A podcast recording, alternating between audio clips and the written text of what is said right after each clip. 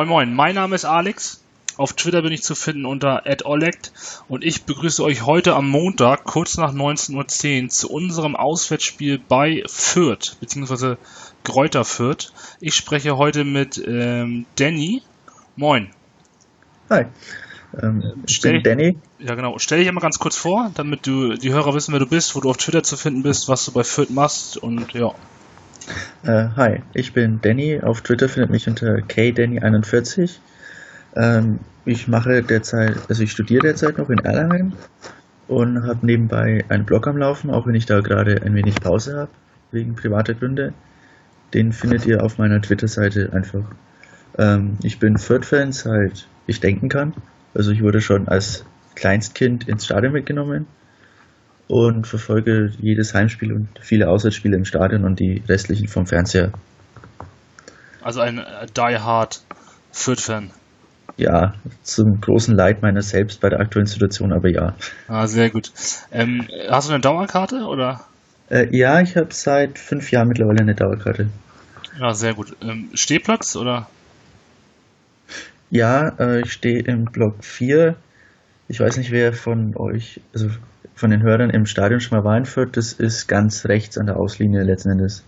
Ah, hinter, äh, hinterm Tor. Der, vom Gästeblock her gesehen, ja. Ah, okay, alles klar. Wunderbar. Gut, und ähm, du gehst dann sicherlich jedes Spiel ins Stadion, sofern du Zeit hast. Mhm. Und ähm, bist immer dabei. Singst du auch oder bist du mehr so stiller Genießer oder? Ähm, ich muss ehrlich gestehen, ich singe eigentlich kaum.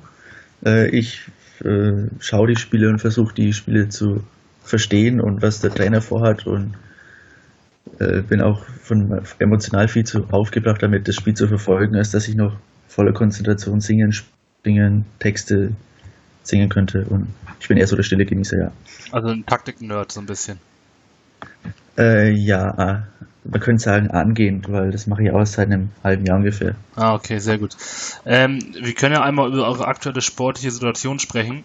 Ähm, mhm. Da ist ja eine Menge los. Also Tabellenplatz spricht für sich. Äh, Vorletzter, äh, mhm. elf Punkte. Ja, sind vier Punkte auf rettende, auf rettende Ufer Heidenheim.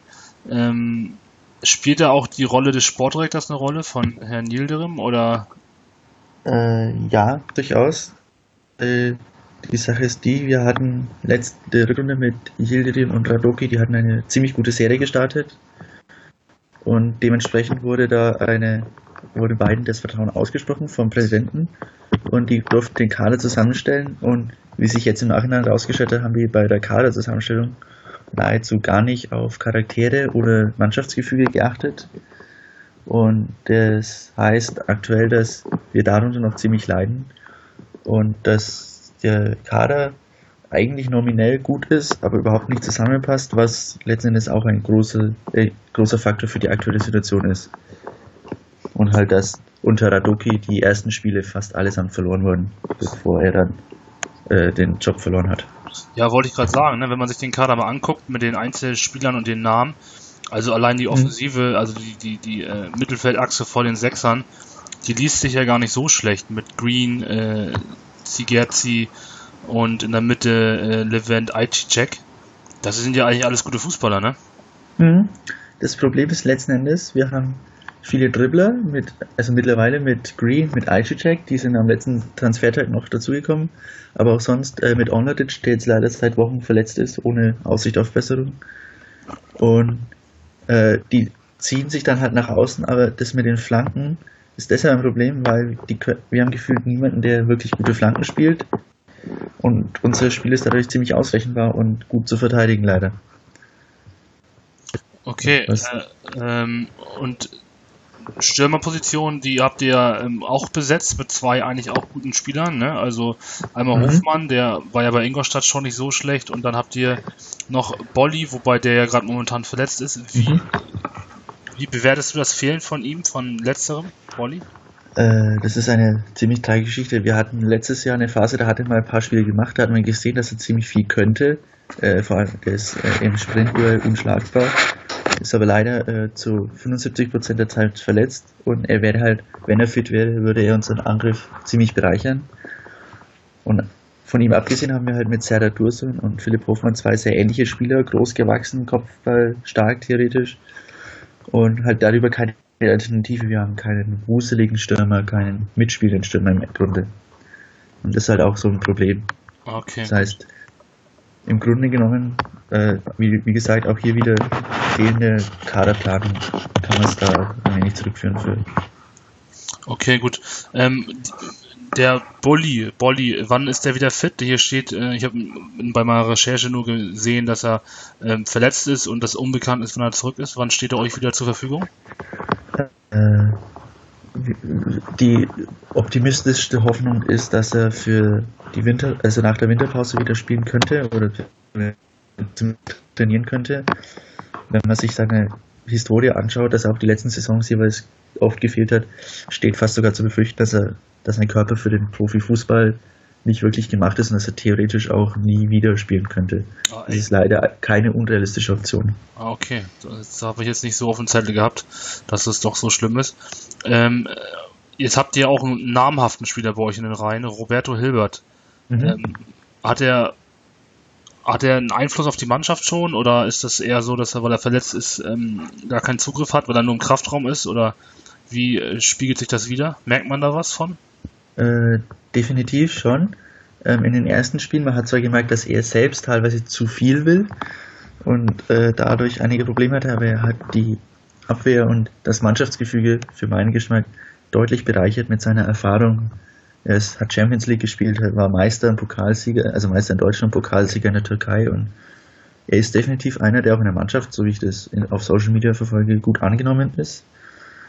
Und sein Fehlen hat man in Regensburg und Bochum auch deutlich auch gemerkt in wieder zurückkehrender Unsicherheit in der Abwehr. Okay, das gut. Ähm, dann lass uns einmal ganz kurz über den Abgang von Asemi sprechen. Der ist ja zu mhm. Holstein Kiel gegangen. Hm? Im Nachhinein würdest du sagen, dass man den hätte lieber behalten sollen oder war der, äh. der Verkauf schon die richtige Entscheidung? Ich denke, es war für alle Parteien richtig. Ich meine, jeder, hat, jeder in Deutschland hat wahrscheinlich die Geschichte mitbekommen und es wirkte so, als ob sowohl der Spieler als auch der Verein gewissermaßen einen Neuanfang brauchten. Und das kann ich auch verstehen, dass wenn ich äh, die größte Phase meiner Karriere hatte und dann plötzlich so schwer verletzt war, dass man einfach einen gewissen Tapetenwechsel braucht. Ähm, ja.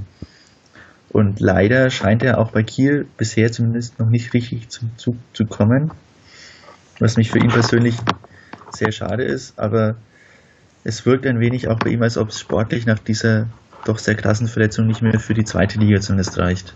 Leider, muss man dazu sagen. Ja, man muss ja dazu sagen, dass er mit Duxch ja auch einen Stürmer hat, der ja alles trifft, also was sich, was bei drei nicht auf dem Baum ist. Auf jeden Fall. Also das ist ja auch schwer, sich dann da durchzusetzen, ne? Das ist äh, klar richtig und sie haben natürlich auch mit äh, Leverenz gute Männer dahinter und Seidel hat jetzt auch wieder getroffen gegen Nürnberg.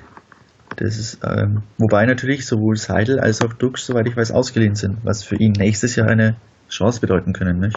Dux kommt ja sogar von euch, soweit ich weiß, oder? Ja, Dux kommt von uns, genau. Ähm, wobei da die Meinungen auseinandergehen, dass man ihn zurückhaben will, charaktermäßig jetzt. Also äh, ich bin nicht so der Fan von ihm, von seinem Auftreten her.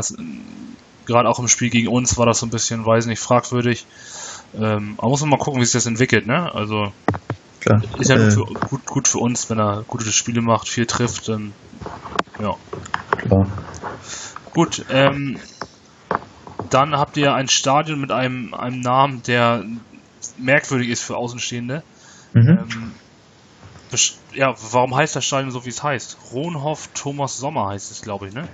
Ja, Sportpark Ronhof, genau. Genau. Äh, die Sache ist die, wir hatten ja das Stadion als erster Verein in Deutschland, soweit ich weiß, den Namen an eine Firma abgegeben, Playmobil. Und jahrelang war auch Fürth so in ganz Deutschland bekannt mit dem Stadion, mit dem nicht ernst nehmbaren Namen, Playmobil Stadion, Trolley Stadion, die Trolley Arena sogar. Und dann gab es halt so eine Phase, da lief der Vertrag mit Trolley aus und dann war auch das Stadion ohne Sponsorname. Es hieß dann Stadion am Laubenweg. Um halt, und der traditionelle Name war halt schon immer letzten Endes äh, Sportpark Kronhof. Und es wurde von allen Fans letztendlich gefordert als Wiedereinführung. Und dann hat man sich in der Vereinsführung gedacht, okay, dann suchen wir uns einen Sponsor, der der den Sportpark Kronhof im Namen mit akzeptieren würde. Mhm. Und das hat man mit der Immobilienfirma Thomas Sommerein gefunden. Das ist ein lokaler Großimmobilienmakler, der auch äh, zur Bundesliga-Zeit gedacht, geplant hatte, mit uns zusammen ein Stadion zu bauen, was dann nicht geklappt hat wegen Tierschutz. Und der hat sich dann den, die Namensrechte erkauft, aber hat halt akzeptiert, dass das Stadion Sportpark Kronhof und dann Thomas Sommer heißt. Letzten Endes kann man es vergleichen mit dem Bonovia Ruhrstadion oder dem Sparkassen Erzgebirgsstadion in Aue. Okay. Sozusagen die, die Verbindung von Tradition und dem Sponsor, Sponsoring, das halt für Vereine in der zweiten Liga essentiell notwendig ist. Mhm. Wie ist äh, aufgrund der aktuellen sportlichen Lage die Auslastung bei euch? Wie viele Zuschauer sind im Schnitt so da? Äh, sie ist auf, ich glaube, 8000 im Schnitt müssen wir sein. Wir hatten jetzt zuletzt schlecht besuchte Spiele gegen Sandhausen und Aue, wo auch wenig Auswärtsfans kamen, verständlicherweise bei kleineren Vereinen. Mhm. Und kommen jetzt dann wieder zum Spiel gegen St. Pauli. Da sind bereits 9000 Karten verkauft, was für uns ziemlich gut ist. Ähm, ich, angesichts der sportlichen Lage am Tabellenende und, aber insgesamt sollte für die Saison ein Zuschauerschnitt von circa 8000, 9000 realistisch sein. Vielleicht auch weniger, je nachdem, wie sich die sportliche Lage entwickelt, logischerweise. Wir hatten schon das zuschauerstarke Spiel gegen Nürnberg, wo das Stadion ausverkauft war. Ja. Und ansonsten den Schnitt nach oben treiben, realistisch betrachtet, vor allem dann die Gästefans immer. Ich meine, wir sind ein ziemlich kleiner Verein, muss man ehrlich sagen. Ja, und gerade ein Derby, da ist es meistens immer sehr voll, ne? Mhm. Das kann man ja. jetzt als Maßstab nehmen. Jetzt kommt noch mal, kommen wir nochmal, dann ist nochmal ein Zuschauermagnet, das ist auch ganz klar. Ähm, aber du hast die Stimmung schon angesprochen. Wie ist denn die Stimmung so in der Fangemeinde, im Verein? Äh, teilweise kritisch, also aber nicht im Sinne von kritisch von wegen die Mannschaft und wird schon vor dem Spiel ausgepfiffen und es gibt Stimmungsboykott, sondern man ist halt kritisch gewissermaßen mit der Situation, mit der Führung um Yildirim, wie angesprochen. Aber man hat, hat halt trotzdem überall die Meinung, wir müssen versuchen, gemeinsam das zu erreichen. Und dass wir, dass ein Boykott nichts bringen würde, sportlich gesehen, sondern dass wir versuchen müssen, die Mannschaft sozusagen anzutreiben. Halt, natürlich ist die Stimmung nicht fabelhaft, das kann man auch bei der Lage nicht erwarten, aber äh, wenn es zu negativen Meinungsäußerungen kommt bezüglich der Mannschaft, dann eigentlich immer erst nach dem Spiel. Da gab es leider unschöne Vorfälle in Regensburg, wo äh, in Richtung der Mannschaft äh, Beleidigungen flogen, auch Spucke flog und die Mannschaft dann nicht in die Kurve gekommen ist erstmal und es dann eine Aussprache gab mit dem Präsidium. Das ist aber tatsächlich für uns ziemlich neu sowas und ziemlich unschön, aber eigentlich versucht man hier die Lage gemeinsam zu retten. Also geht ihr den gleichen Weg oder momentan ist es so, wie wir es letzte Saison gemacht haben. Also dass ja. man zusammenhält und ähm, zusammen ans Ziel möchte und nicht ähm, ja. Genau, das Beispiel wird auch in Diskussionen oft genannt, dass man die letzte Saison von St. Pauli als Vorbild nehmen sollte. Wobei der meiste Konsens aber herrscht, dass trotzdem die Beurlaubung vom Sportdirektor Yildirim notwendig wäre, also die äh, personelle Stabilität, die St. Pauli letztes Jahr an den Tag gelegt hatte, wird meistens nicht so gewünscht hier. Okay. Aufgrund der Tatsache, weil keiner mit dem Sportdirektor zufrieden ist. Äh, richtig, ja. Man muss auch dazu sehen, der Sportdirektor ist alleine für die zweite Mannschaft verantwortlich, so wie ich das mitgekriegt habe. Und die ist tatsächlich auch am Tabellenende der Regionalliga seit zwei Jahren und nahezu keiner seiner Verpflichtungen für die zweite Mannschaft zeigt sich als gut heraus. Okay. Ja, das spricht nicht gerade für ihn. Ob, mhm. Wir haben da ja schon drüber gesprochen, ne, obwohl sich das ähm, Kaderbild so ganz gut liest mit den Einzelspielern. Ja. Aber es scheint ja so, als wenn die alle nicht aufeinander passen und genau. Ähm, ja, muss man mal gucken, was dabei rauskommt. Ähm, jetzt ist, habt ihr unentschieden gespielt in Bochum. Mhm. Ähm, wann, wann, wann tippst du denn, wird er gehen? Wenn wir jetzt gewinnen oder wird er so, sowieso gehen oder wovon das ist es abhängig?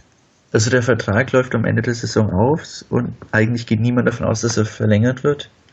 Die Frage, die sich jetzt für die meisten Leute stellt im Umkreis ist eigentlich, ob er zum Ende der Saison geht oder ob er schon vor der Winterpause entlassen wird. um die Winterpausen, also die Wintertransferphase in die Hände eines anderen zu legen zu können? Das ist eigentlich die Frage, die sich die meisten stellen. Was ja grundsätzlich Sinn macht, ne? Also Genau.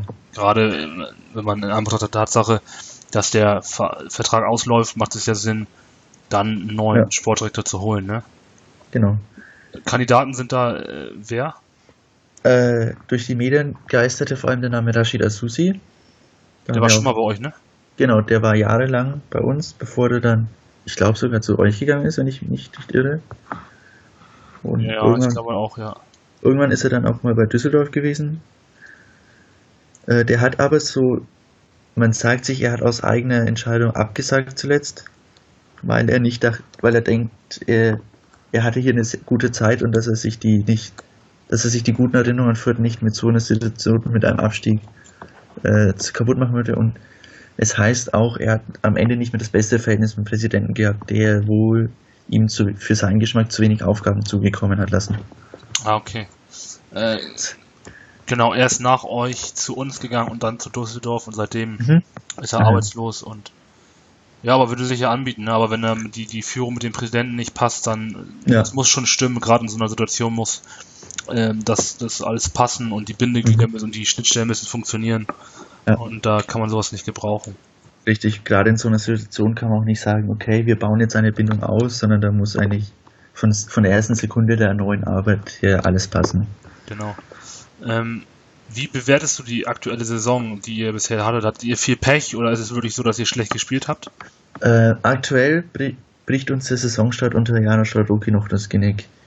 Ähm, seit dem Trainer, also wir haben da ja keinen Punkt geholt, wenn ich mich recht erinnere. Und seit dem Trainerwechsel haben wir zum Beispiel drei von vier Heimspielen gewonnen, was finde ich bemerkenswert ist.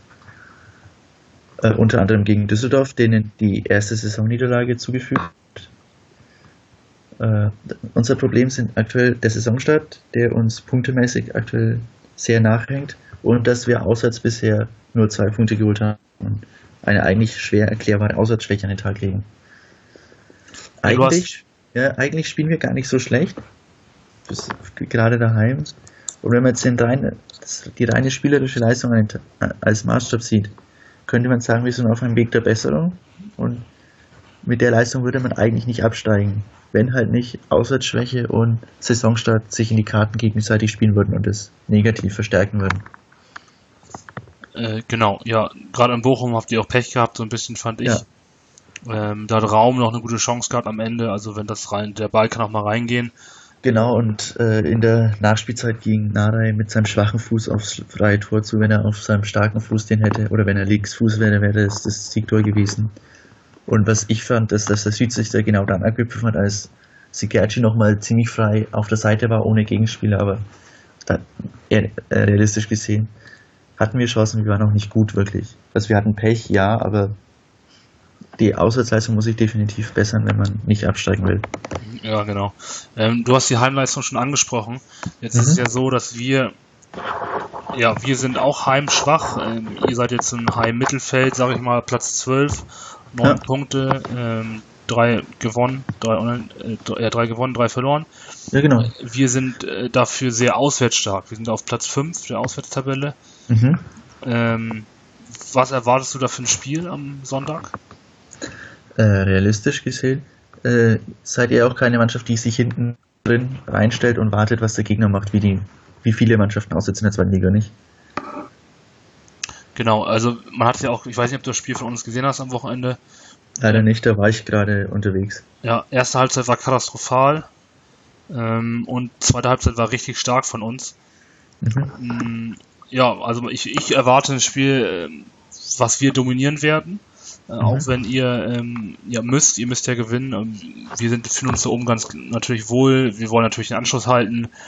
Äh, sind auch nur fünf Punkte auf Platz drei. Jetzt ist die Frage, ob man aufsteigen will oder Mhm. nicht. Aber ich gehe davon aus, dass wir das Spiel machen werden und ihr ähm, ja vielleicht, wie du schon angespro angesprochen hast, ihr seid ein bisschen limitiert. Die Mannschaft passt nicht so gut zusammen. Ähm, und deswegen, es wird auf jeden Fall ein spannender Kick, denke ich. Mhm. Und ähm, ja, es wird auf jeden Fall interessant, gerade wie ihr spielen werdet, ähm, Ja. nach dem Ähm. Unentschieden in Bochum. Das ist, ich kann, also aus meiner Einschätzung her wird sich das am Spielanfang klären. Wir hatten bisher immer die Schwäche, wenn wir in den ersten 20 bis 30 Minuten zumindest kein Gegentor bekommen oder einigermaßen gut im Spiel sind, können wir Spiele gegen jede Mannschaft offen gestalten. Ich meine, wir haben gegen Düsseldorf die ersten 30 Minuten bestanden, haben dann den bis daher ungeschlagenen Tabellenführer absolut dominiert, als Beispiel. Unter neuen Trainer schon. Äh, wenn wir es schaffen, so lange kein Gegentor zu kriegen, dann erwarte ich ein offenes und spannendes Spiel. Oder wenn ihr uns bis dahin reindrängt, dann ja, werden wir das Spiel wahrscheinlich verlieren. Meine kleine Hoffnung ist halt, dass sich die Spieler von euch, die letztes Jahr schon da waren, erinnern, dass wir euch letztes Jahr einen 2-0-Sieg bei uns mehr geschenkt haben, der ja damals eure Serie ins Laufen gebracht hat. Und dass sich ein wenig eine Revanche-Aktion anbahnt, dass wir jetzt auch eine Serie gegen euch starten können. Das war ja auch im November. Aber ich glaube ehrlich gesagt, dass, es, dass wir mit einem Unentschieden gegen euch glücklich sein können. Und ich hoffe, dass wir ein Tor schießen daheim. Das ist eine moralische, was halt für die Moral halt gut wäre, dass man ein Tor schießt, dass man ein positives Erlebnis hat. Und dass wir dann gegen Duisburg auf jeden Fall gewinnen müssen. Eigentlich in jeder normalen Situation würde man sagen, ein Sieg gegen St. Pauli in der Form ist kein Muss, weil es ist eine gute Mannschaft, spielerisch stark, kann Mannschaften dominieren, kann viele Tore schießen. Das Blöde ist halt, dass man in so einer Situation selbst solche Spiele gewinnen muss eigentlich, ne? Ja, das stimmt. Aber, und es wäre natürlich auch perfekt, dass ihr, wenn ihr anschließen könnt an das Unentschieden. Ja, genau, das ist. Äh, wenn wir jetzt verlieren würden gegen euch und Heidenheim und Dresden würden gewinnen, dann hätten wir halt sieben Punkte Rückstand, glaube ich. Und langsam muss man halt gewinnen, dass man den Anschluss hält einfach. Und sich vor der, vor der Winterpause noch die realistische Chance wahrt, Leute davon zu überzeugen, zu uns zu kommen, die uns verstärken können, die den Nicht-Abstieg schaffen können. Ich meine, wenn man dann sechs, sieben, acht Punkte Rückstand hat, ist das ja auch kein Argument, das Kleeblatt noch zu verstärken, personell. Genau. Als Spiel. Ja, ähm, die letzten fünf Spiele sprechen nicht für euch, sondern eher für uns. Mhm. Äh, das letzte Spiel unentschieden, dann drei Siege für uns. Mhm. Wobei einer sehr knapp war, 3-2, das ist aus dem Jahr 2015. Und dann habt ihr das letzte Mal gewonnen am 16.02.2015 am Millantor. Ja. Ähm, ja, und eure Performance spricht ja auch nicht gerade für euch, ne? Also äh, zwei Siege aus äh, sieben Spielen und ein Unentschieden. Bei uns sieht das schon ein bisschen anders aus. Eine Niederlage, vier Unentschieden und ein Sieg. Ähm, mhm. Ja, es wird auf jeden Fall spannend. Euer bester Torjäger ist Marco Caligiuri.